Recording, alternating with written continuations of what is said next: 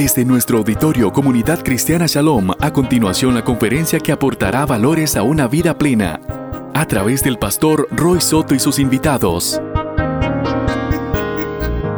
Ah, hermanos, de verdad que es una alegría ver, haber compartido o estar compartiendo estos tiempos tan preciosos con el pueblo de Dios en este lugar, escuchando, aprendiendo tantas cosas de lo que, de cómo el Señor está manifestando y estableciendo su reino y haciendo posible una nueva creación en este lugar, en Centroamérica y entre las naciones del mundo. La verdad que todos ustedes, yo creo, pudiesen haber sido excelentes, uh, dado una excelente ponencia, uh, pero pues yo le dije a Roy, Roy, con tanta gente buena, yo no necesito estar, dar una ponencia, pero él pensó de manera distinta el pastor Roy Soto y pues me puso en un aprieto y aquí estoy uh, confiando que el Señor de alguna manera nos ha de bendecir en este tiempo juntos. Así que uh, yo envié una ponencia que está en sus carpetas, no la voy a leer, son cinco páginas, voy a hacer unas reflexiones uh, que basadas en eso que está en sus carpetas, pero que son un poco, tal vez, un poco más prácticas eh, en términos de nuestra vida como siervos y siervas del Señor. Yo quiero ah, también presentarles al grupo que viene de Estados Unidos, ah, eh, que ha estado con nosotros, y también los brasileños que el Señor me permitió invitar acá. Ah, pónganse de pie si son tan amables, un grupo excelente de hermanos de Estados Unidos, de Brasil que nos han acompañado ah, y están aquí con nosotros. También quería mencionarles que entre nosotros, eh, hermano Brandon, levanta tu mano Brandon, ah, es director de capacitación de un ministerio que se llama ah, Kingdom Story. Eh, y, eso quiere decir, eh, este, en inglés, es el deseo de expresar el reino por medio de, de formas narrativas. Si alguno de ustedes está buscando un proceso que ayude a la capacitación de líderes en su iglesia. Ellos están ah, considerando la posibilidad de hacer, uh, de, de establecer o, desarrollar algunas cosas en español, en castellano. Y si ustedes tienen interés en saber más sobre eso, este, contáctense con el hermano Brandon. Muy bien. el texto que el Señor ha puesto en mi corazón para compartir es uno que aparece en los evangelios uh, de Mateo y de Marco y también en el evangelio de Lucas. Es la entrada de Jesús al templo uh, de Jerusalén. Como una especie de encuentro entre aquel que vino uh, no para ser servido, sino para servir, de hasta cierta manera el, alguien que nos mostró a un, estilo de liderazgo completamente distinto al que pues, eh, el, templo ah, representaba y Herodes representaba y cómo él interactuó con el templo en medio, ah, ah, eh, eh, ya hacia el final de su vida, aunque el Evangelio de Juan lo pone al principio del ministerio. La interacción de Jesús con la estructura religiosa establecida. Y una de las cosas que Jesús dice en ese tiempo, en ese momento, al entrar al templo, es: Mi casa será casa, será llamada casa de oración. ¿Para qué? Para todas las naciones. Damos gracias a Dios por la variedad, diversidad de naciones que están representadas en este lugar. Y yo quiero que antes de, continuar, tengamos, nos pongamos de pie y busca dos personas, un grupo de tres, y oremos por una nación o por una ciudad o por una, un grupo étnico en particular. Yo les agradezco a ustedes por las oraciones, por la gente mi, mi país natal de Venezuela. Hermanos, aunque ah, parezca, aunque a veces no lo expresemos, Estados Unidos necesita muchísima oración. Estos momentos importantes en la vida de Estados Unidos. necesitamos orar ah, por, ustedes han estado al tanto de la situación en Nueva Zelanda, ah, con el tiroteo que se dio, que resultó en la muerte de 49 personas, seres humanos, ah, sí de religión musulmana y sí seres humanos que Dios ama.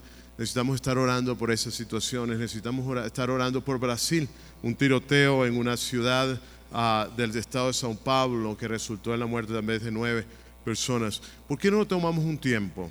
Y está bien que lo hagamos no- de- en medio de la ponencia, para orar por una nación en la que ustedes ah, en ese grupo de tres quisiesen enfocarse y levantar nuestras voces al Señor y orar porque mi casa, dijo el Señor, mi casa será llamada casa de oración por todas las, por todas las naciones. Señor, aquí estamos de todas las naciones, de varias naciones, reconociendo que somos, que este lugar es un lugar en el que muchos han venido y que muchos seguirán viniendo.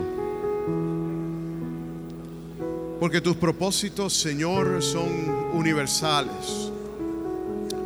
Incluyen a gente de toda lengua, tribu, raza y nación.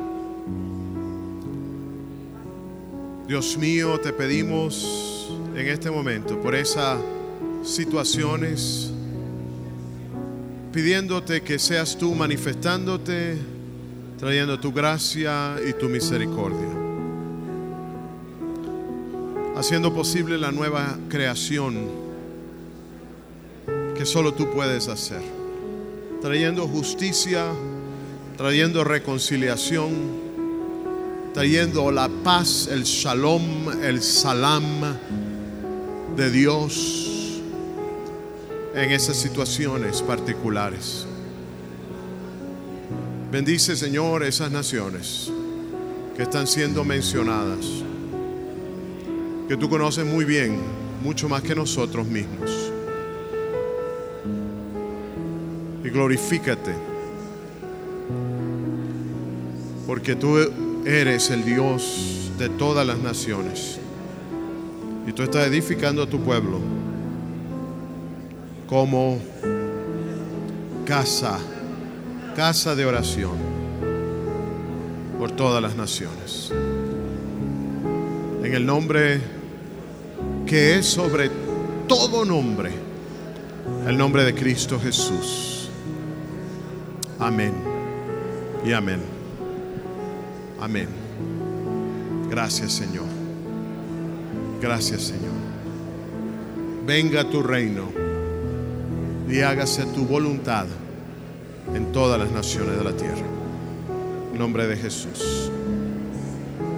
Amén y amén. Amén, hermanos. Gloria a Dios. Quería mencionar también, queridos hermanos, yo sé que hay mucho que orar. Vamos a tener otras, seguir en ese espíritu de oración y darle continuidad a la ponencia, pero quería yo también agradecerle al equipo de servidores de Shalom. Hermanos, hemos sido, hemos sido bendecidos de verlos servir al Señor con gozo y alegría. Yo quiero que le demos un aplauso al Señor por los servidores de Shalom. Amén. Gracias por tratarnos también, por consentirnos, nos sentimos en casa. Y le damos gracias al Señor por sus vidas. Amén. Hermanos, quiero de una manera un poco personal compartir con ustedes la manera en la que este servidor vino a un compromiso consciente con el Señor Jesús. En mi juventud en Venezuela, aunque es un país en donde solo viví 15 años de mi vida, lo cual es mucho menos que la mitad, ¿verdad?, de mi vida. Pero en mi juventud, siendo un joven uh, de una, de una uh, familia relativamente pudiente, mi papá es abogado, mi mamá es abogado, mi papá también es coronel retirado de la Guardia Nacional. de Venezuela. Pero como adolescente ah, yo tenía una, una ambición, un deseo, era viajar el mundo y ser un músico de, de una banda de rock por todo el mundo. Lo único que no tengo ningún tipo de talento musical.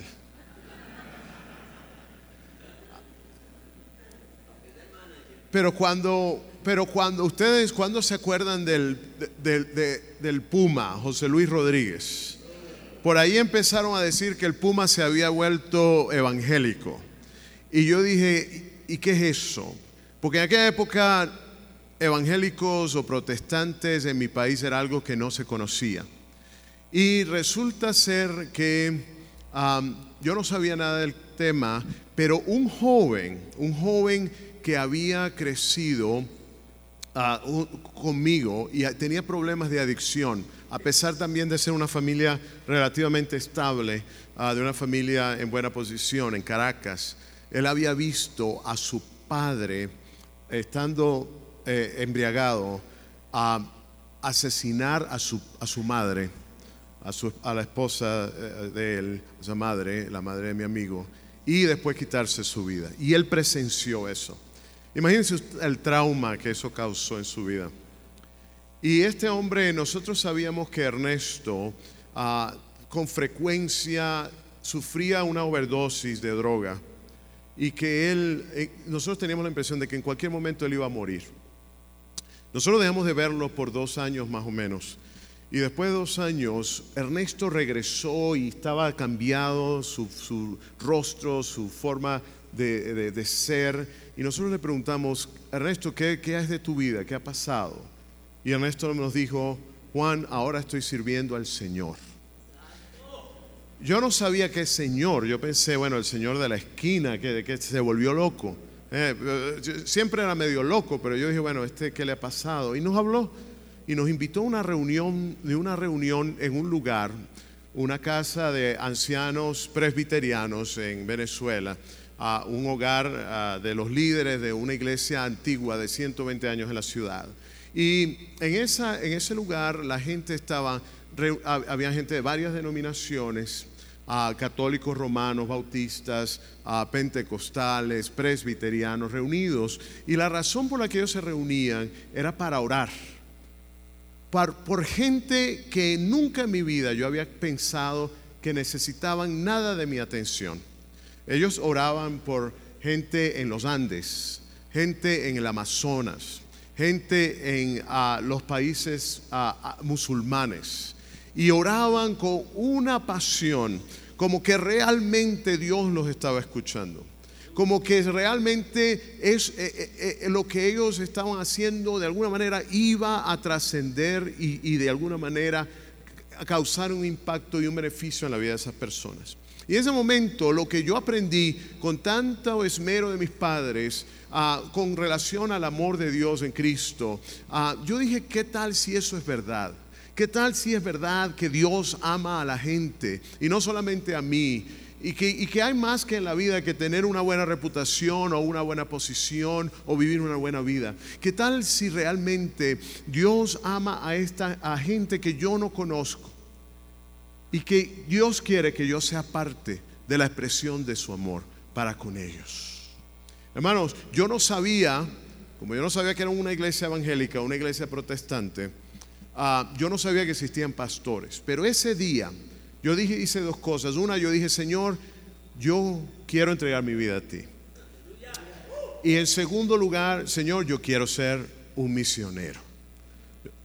Ahora, ¿cuál sería más mi sorpresa? Que cuando yo empecé a investigar cómo llegar a ser un misionero, nadie me sabía decir. Todo el mundo me decía, si quieres ser pastor, puedes ir a un instituto bíblico acá, a un seminario allá. Pero para ser misionero, eso nosotros no sabemos nada de eso. Yo digo, pero ¿cómo es posible si lo que me cautivó, lo que Dios usó para cautivar mi corazón fue el hecho de que la iglesia está en misión y ahora lo único que puedo hacer para servir a Dios es ser pastor? Ahora, gloria a Dios, porque después de tantos años yo sé que las dos categorías no son mutuamente excluyentes. Pero en ese entonces el lugar donde eh, yo podía capacitarme, que yo descubrí que podía capacitarme para ser misionero, era en Brasil. Y en 1988, un año después del Congreso de Comiban en Sao Paulo, Brasil, un joven, este joven de 17 años de edad, un joven de 17 años de edad, dejó su país de Venezuela para estudiar cursos de teología y misionología en Brasil. Gloria a Dios. Gloria a Dios. ¿Por qué les cuento todo esto? Porque a lo largo de mi caminar con Cristo siempre ha existido la tensión que yo veo reflejada en ustedes entre el dinamismo misionero, entre el deseo de ir más allá en, como luz y sal y las estructuras establecidas que en ocasiones en vez de ayudar lo que hacen es dificultar la, acción de Dios en el mundo. Pero Jesús dijo, mi casa será llamada casa de oración para todas las naciones. Y Dios está haciendo algo nuevo en el mundo por medio de ustedes que están aquí en este lugar. Yo le doy gracias a Dios porque de aquí van a surgir iniciativas inimaginadas antes que de aquí van a surgir ah, nuevas formas innovadoras y creativas para que la gloria del Señor sea manifestada en comunidades alrededor de esta América Central y hasta lo último de la tierra. ¿Cuántos dicen amén? Ahora, ¿de qué cuando, nosotros pensamos en innovación y originalidad, vale la pena preguntarse acerca del status quo. ¿Cuántos han escuchado hablar del status quo? Es la forma en la que las cosas son, tal vez como reflejadas en un templo en Jerusalén que pasó, que tenía ya 585 años de existencia. No solamente eso, era un templo que acababa de ser renovado por Herodes y expandido. Cuando Jesús entra en ese templo, era un templo que ya llevaba más de 50 años, aproximadamente 50 años de construcción. Y podemos ver una foto del templo ahí, yo creo. Para que ustedes tengan una idea, el promedio de las piedras en el templo era de 28 toneladas por piedra. Y Herodes había empleado arquitectos que venían no solamente de la grandios, del grandioso imperio romano, sino también de Grecia y del propio Egipto, para poder desarrollar o levantar esta estructura faraónica e histórica. Y en ocasiones nosotros nos encontramos ante cosas establecidas que no sabemos cómo cambiar. Algunos de nosotros hemos optado por salir de la estructura oficial de la iglesia, pues salir de la, de la institucionalidad de la iglesia, con el deseo de comenzar cosas nuevas, solo para darnos cuenta que después de varios años, nosotros volvemos a cometer errores que nunca pensábamos que cometeríamos en nuestro idealismo misionero. Es muy fácil nosotros tirarle piedras a una casa sin darnos cuenta de las dificultades que nuestros propios movimientos pueden en ocasiones tener. Cuando hablamos de Jesús en el templo y de nuestro deseo de transformar las estructuras, a veces nosotros podemos creer que, es necesario usar un martillo para matar una mosca que nos está molestando. Pero el problema es cuando la mosca se nos para en la nariz y nosotros nos damos martillazos dándonos cuenta que lo que nosotros criticábamos a veces de las estructuras eclesiásticas son cosas que se replican en nuestro propio proceder y en nuestra manera de actuar. Podemos nosotros ir contra toda estructura establecida, De alguna manera los reformadores ah, protestantes lo hicieron. De alguna manera este, nosotros hemos visto vez tras vez alguien desarrollar algo nuevo y prometer que ahora las cosas van a ser diferentes. Y darse cuenta de que los revolucionarios de hoy muchas veces se convierten en los dictadores de mañana. De que las personas que impulsan a veces una contra una contranarrativa a la que está establecida en ocasiones pueden, podemos terminar creando una situación tan seria de autoritarismo y abuso como la que eh, podía, la que existía antes. Ahora yo quiero hablarte a ti porque alguno, yo sé que alguno de nosotros ha sido herido por las estructuras, al punto de que en ocasiones no hemos, nosotros hemos dicho, nos hemos preguntado, ¿será que el llamado de Dios es para mi vida? ¿Será que Dios tiene algo para mí? Porque yo cada vez que me doy cuenta más de cómo viven los cristianos, me doy cuenta de que menos se refleja la realidad del amor de Dios en medio de ellos.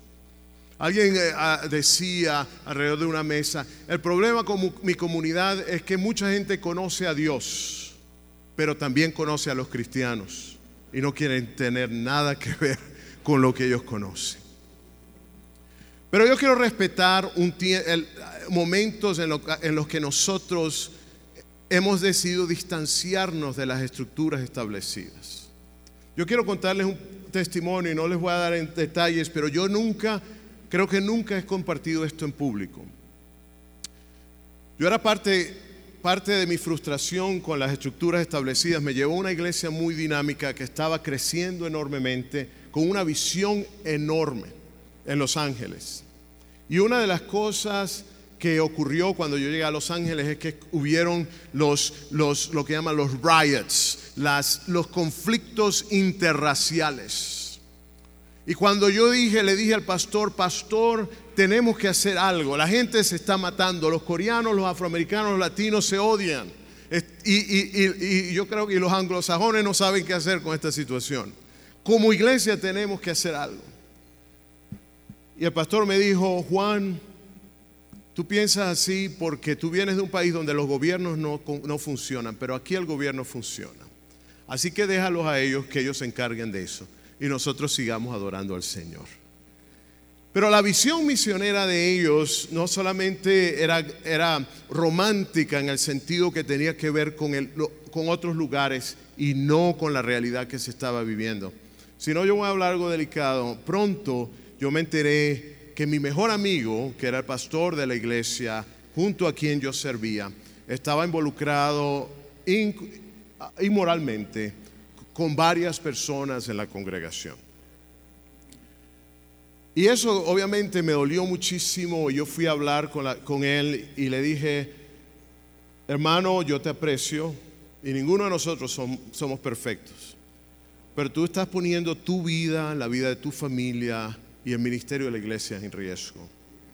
Y yo necesito que tú vayas a hablar con otras personas, líderes en esta iglesia. Y él me dijo, yo voy a hacerlo, pero cuando me di cuenta lo que hizo fue decirle a los líderes de su iglesia que Juan quería tomar la posición que él tenía, que, que yo quería su salario y su empleo. Y no solamente eso, eso fue algo muy doloroso, pero este pastor de una iglesia pujante y creciente llegó al punto de, amenazarme de muerte con una pistola. Así que yo he sido amenazado de muerte no por un criminal en la calle, sino por un criminal dentro de la iglesia. Después de esa experiencia yo dije, Señor, yo sé, yo creo que tú eres real y que tú me llamaste y que ese deseo de ser misionero es algo que tú pusiste, pero lo que yo estoy viviendo en la iglesia es demasiado, demasiado apartado de lo que es tu voluntad. Y yo prefiero vivir fuera de la iglesia que vivir dentro de esa farsa y de esa estructura hipócrita. Yo creo que todos nosotros nos hemos, hemos pasado por momentos difíciles. Pero el Señor en su misericordia y su amor me rescató de esa situación, no por medio de una, de una eh, expresión de iglesia innovadora, sino por una estructura establecida con más de 200 años en los Estados Unidos que se llama la iglesia presbiteriana. Dios puede usar hasta los presbiterianos. ¿Cuántos decimos amén?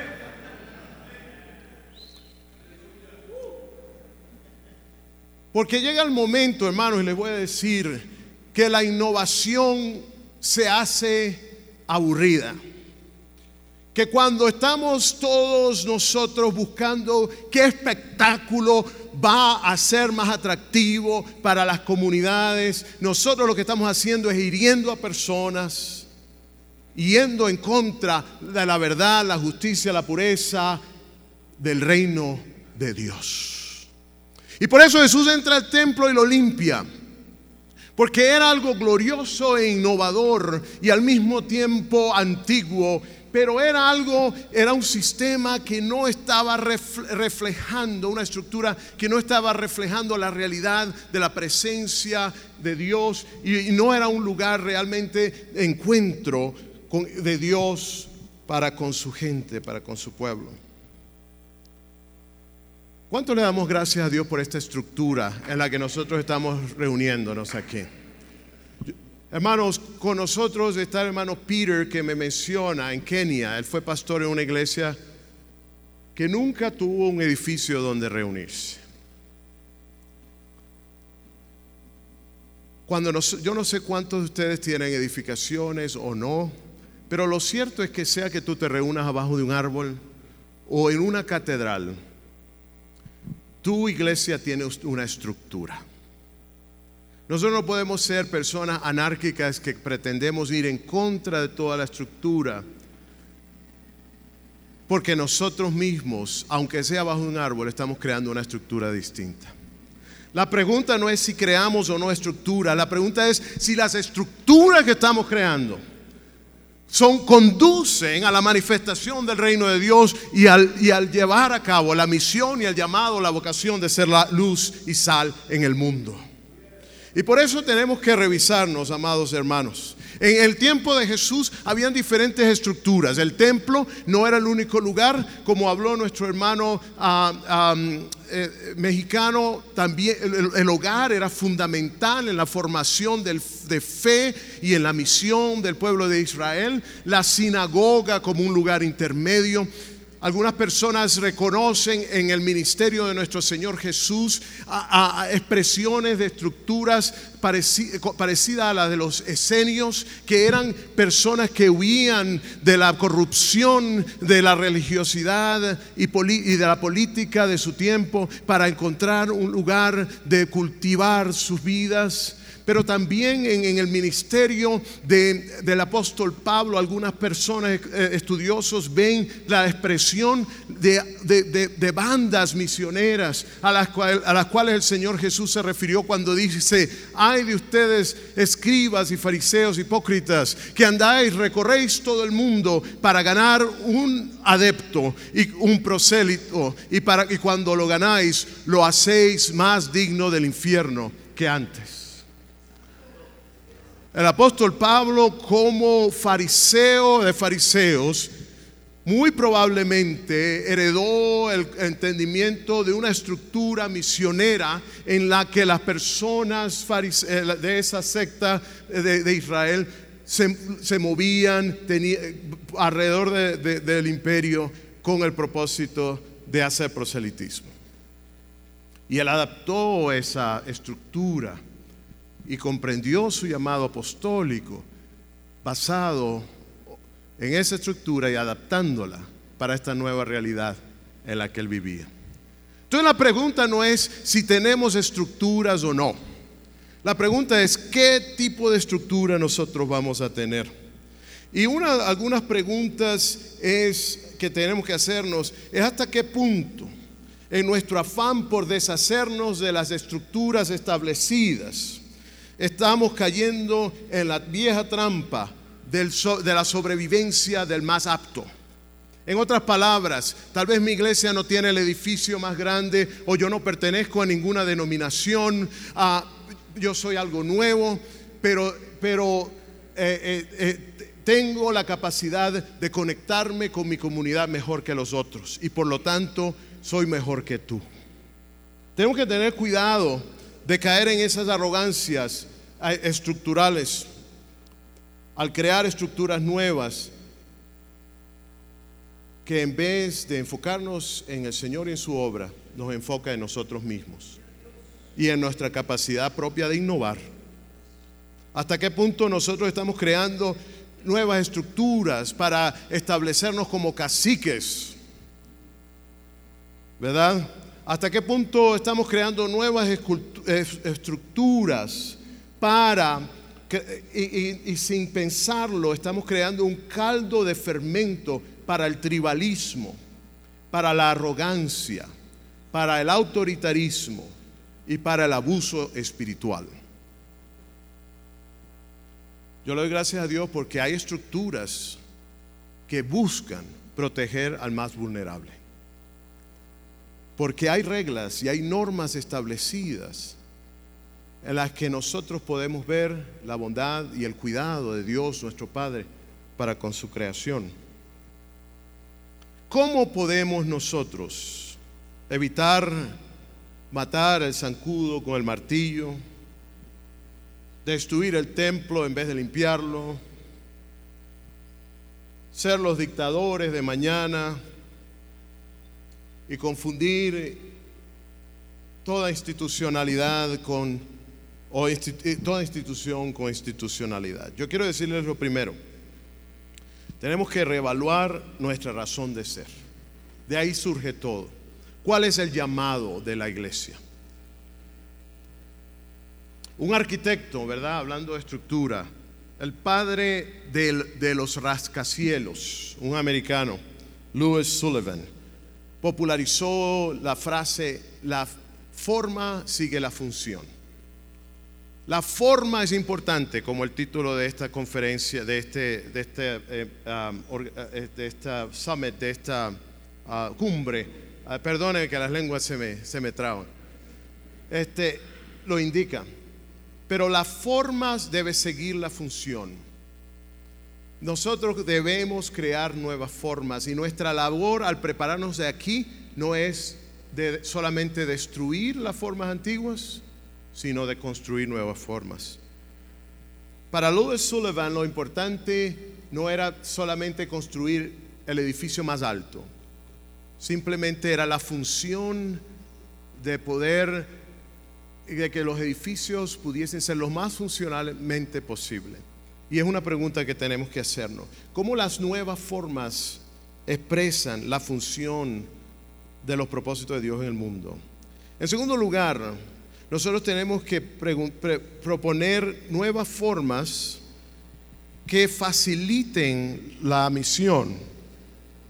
En otras palabras, darnos, darle gracias a Dios por la tradición que hemos recibido y darnos cuenta que eso no quiere decir que debemos vivir tradicionalismos. En tercer lugar, yo quiero proponer que tenemos que formar hermandades, hermanos.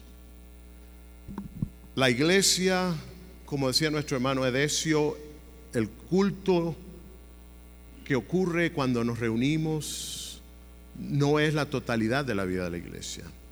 En los hogares, en, en las agencias misioneras, hay lugar para nosotros no competir unos con los otros, sino de ver que todos somos partes integrales en la funcionalidad del reino de Dios. De tal manera que no necesitamos criticarnos unos a otros y competir unos con los otros, sino con valor, pero también con humildad, aprender unos con los otros. Por eso yo le doy gracias a Dios por lugares como este. Y que en esta cumbre, hermanos, al salir de aquí, salgamos comprometidos, no solamente con el Señor de la obra, ni con la obra del Señor, sino unos con los otros, para apoyarnos, para animarnos, para fortalecernos mutuamente y para orar unos para, con los otros. ¿Y por qué no? A veces también para jalarnos las orejas unos a los otros cuando necesitamos. Llámalo red del camino, llámalo comiván, llámalo movida. Yo no sé cuál nombre o que a qué grupo tú quieras pertenecer, pero algo sabio que sabemos, que vemos de las estructuras históricas de la iglesia es que el Señor ha usado algo como las órdenes monásticas, como lugares de renovación, de fortalecimiento mutuo, de cultivo de la vida espiritual, porque toda misión debe partir de nuestra relación con el Señor. Y las órdenes monásticas, por ejemplo, nos, ofrecen una, una, alternativa que también podemos ver presente en lo que el, fraile ah, franciscano Leonardo Boff en los años 80, 86 hablaba sobre las comunidades de base. En su libro Eclesiogénesis, en el 86, él dijo, las comunidades de base no pueden ser una alternativa a la iglesia, sino una expresión de la iglesia que busca su renovación y ofrece una alternativa más fiel para toda la iglesia. Yo repito, Ustedes no, nosotros no estamos llamados a servir fuera de la iglesia, sino como oportunidades, lugares en donde por nuestro compromiso con el reino, nosotros somos renovados en la visión de Dios, de tal manera que podamos llamar a las estructuras antiguas a ser renovadas en su fidelidad a la, a la palabra del Señor. ¿Cuántos lo creen? Es interesante. Y, también quiero decirles que tenemos que reconocer que hay algo mayor que nosotros. Que tu congregación, que tu agencia misionera, que tu organización, que tu movimiento. Somos parte de la iglesia una que es una y es universal, y que es santa y que es apostólica. Y como tal tenemos que aprender unos de los otros. Yo tuve el privilegio de guiar un grupo de brasileños a Ghana para visitar a nuestros hermanos allá. Y yo le doy gracias a Dios que con toda la alegría y la bendición que tienen nuestros hermanos brasileños, ellos dijeron, Juan, tenemos tanto que aprender de la iglesia en África.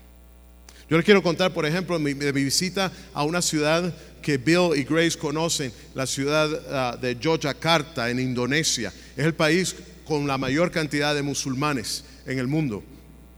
Y uh, en, en, Yogyakarta visitamos la Universidad este, Duta Wachana, ah, pero yo no sé nada, yo no soy muy académico. Y después de un tiempo de hablar con el decano y los profesores, yo le dije, mire, hermano, yo no soy académico, llévame a conocer una iglesia.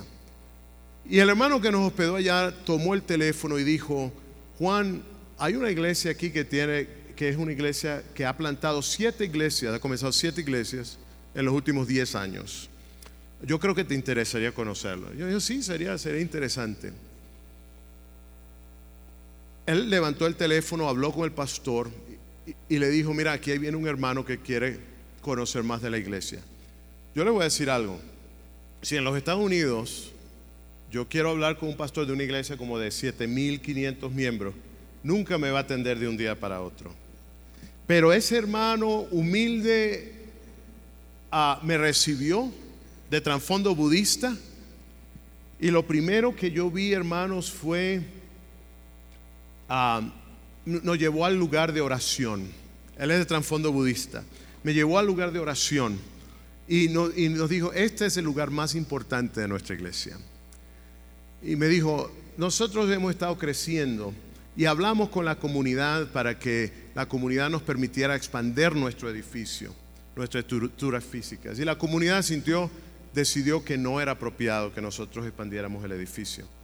Pero nosotros lo que hicimos fue agarrar el terreno y formamos y creamos este jardín hermoso para que personas budistas, musulmanas y de toda religión pudiesen venir a aprender cómo orar. y nosotros les enseñamos cómo orar. Y yo le dije, ¿viene? Me dice, sí. ¿Y usted le enseña cómo orar? Sí. ¿Y usted le enseña a orar y le, en el nombre de Jesús? Sí. Y lo hermoso es, hermanos, esta iglesia con esa manera de evangelizar en un lugar donde no es apropiada la evangelización como nosotros la conocemos. Esa iglesia ha crecido y ha plantado siete iglesias más en diez años. Cuando yo le pregunto al pastor, pastor, ¿cuál es tu visión? Si tú has logrado esto en diez años con la ayuda del Señor, ¿qué deseas tú lograr en los próximos diez años? Y él se me queda mirando y me dice, lo que yo deseo es que aprendamos a amarnos unos a los otros. Esa es mi visión. Con mi mentalidad occidental, yo diría, ¿cuál es el secreto de tu, crecimiento? ¿Qué estás haciendo y cuál es tu metodología? Y él con sencillez me dijo, lo que nosotros anhelamos más que nada es amarnos unos a los otros. Lo que nosotros necesitamos, amados, es recapturar la simplicidad de, de eh, el, Evangelio y reconocer que otros hermanos y hermanas de alrededor del mundo nos pueden ayudar a recapturarla. Yo pienso, por ejemplo, en una, misión, en una, obrera de, de, una organización con la cual yo serví que se llama Pueblos Musulmanes Internacional, que era una hermana que no sabía, que, ah, no sabía nada de árabe, y fue ah, llamada por el Señor a servir a un lugar al sur de Marruecos que se llama Tisnit. Y en Tisnit ella ah, comenzó a darse cuenta que la necesidad que había era de trabajar con personas con habilidades especiales. Y ella comenzó a desarrollar el ministerio, pero hasta cierta manera el ministerio comenzó a tomar el renombre de aquellos en la comunidad musulmana, al punto que el alcalde de la ciudad le dijo, nosotros queremos que usted, nosotros queremos construir un edificio para que usted tenga un centro de tratamiento para personas con, habilidades especiales. Una pregunta que nos podemos hacer viendo a la iglesia de Dios actuando globalmente en contextos tan diferentes es, es posible colaborar nosotros con personas de otra fe. Es posible colaborar con musulmanes en buscar la expresión de la paz de Dios en un lugar particular. Esta hermana quizás no tenía una, formación teológica tan sofisticada, pero ella sabía que el reino de Dios estaba manifestándose en ese lugar. Cuando musulmanes y cristianos pueden decir, nosotros necesitamos ayuda del Señor y juntos podemos buscarla para el bien de esta comunidad. Amén. Las estructuras nos recuerdan que nosotros necesitamos también reconocer que somos parte de algo mayor que Dios está haciendo en el mundo. Y finalmente yo quiero sugerir de manera práctica que tenemos que discernir las áreas en las que no hay lugar para competencia. Hermanos, es difícil decir que, no va, que la iglesia no va a competir en un lugar donde en cada esquina hay una iglesia, ¿verdad? Yo les voy a decir, yo planteé una iglesia en Los Ángeles y, y a mí me daba mucha tristeza ver, la persona, las personas que decían, que me decían, mira pastor, a mí como que me está gustando más la iglesia de acá o la iglesia de allá. ¿A ustedes le ha pasado eso? Pero yo le voy a decir algo. Hay muchos lugares, para ser quizás más específico, un tercio de la población mundial no puede leer la Biblia en su propio idioma. No tiene iglesias a donde ir. No tiene una expresión local del Evangelio de Jesucristo. ¿Será que nos, quienes están pensando en servir en lugares donde simplemente la competencia no es posible. La semana pasada yo estaba hablando con un pastor que está, que es uno de los pocos pastores involucrados en el área de lo que se llama la automatización, la robótica. lo que se llama el transhumanismo. Es el hecho de que hoy en día, si, se está hablando de que gran cantidad de la población de la, humanidad va a perder sus empleos por la digitalización que está existiendo. Y eso lo vemos en todas partes, hermanos.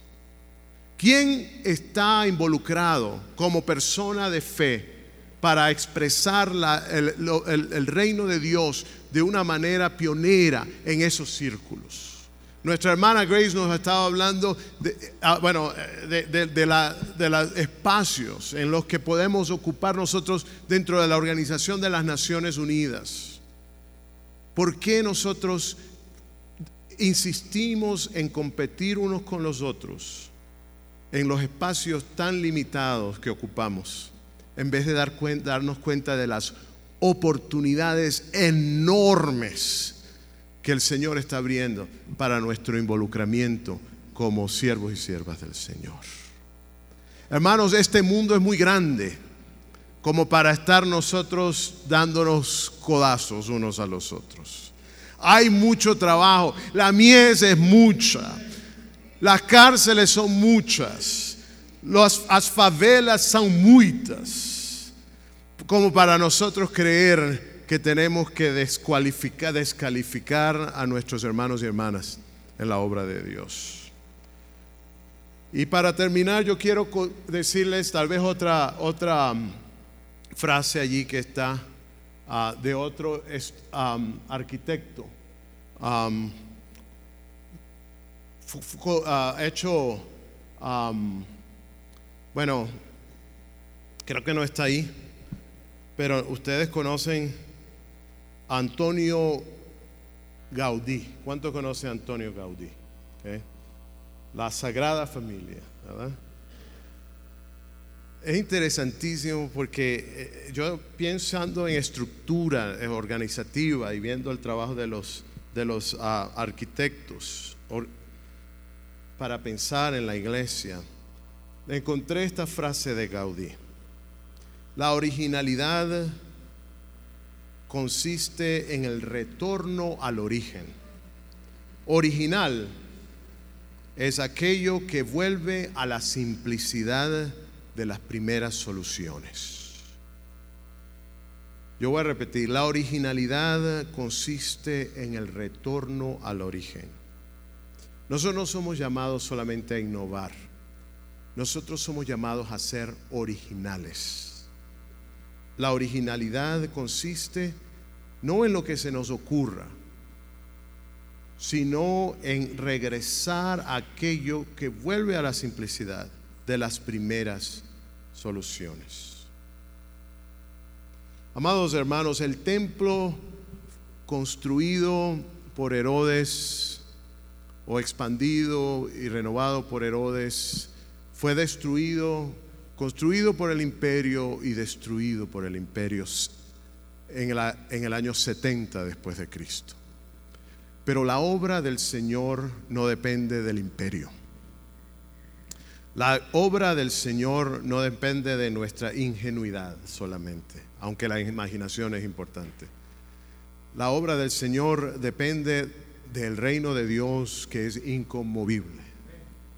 De aquel que prometió, el mismo que dijo, mi casa será llamada casa de oración para todas las naciones, es el que dijo, yo edificaré mi casa, mi iglesia, y las puertas del infierno no prevalecerán contra él. Amados hermanos, regresemos, seamos realmente originales. Regresemos a los orígenes del llamado del Evangelio que, el Señor nos hace. Reconozcamos que el Señor está derramando vinos nuevos sobre odres viejos pero demos gracias a Dios por esos odres y reconozcamos que también nosotros estamos llamados a crear, a usar nuevos odres que eventualmente serán viejos también y que serán rotos también. Porque Dios es el Dios del nuevo vino. Dios es el Dios cuya misericordia es nueva cada mañana. Él es el que está edificando su casa, porque la gloria del templo postrero será mayor que la del primero. Porque la tierra será llena del conocimiento de la gloria de Dios, como las aguas cubren el mar. Que Dios les bendiga, hermanos. Esta ha sido una conferencia más, tomada desde el auditorio principal de la comunidad cristiana Shalom, del pastor Roy Soto y sus invitados.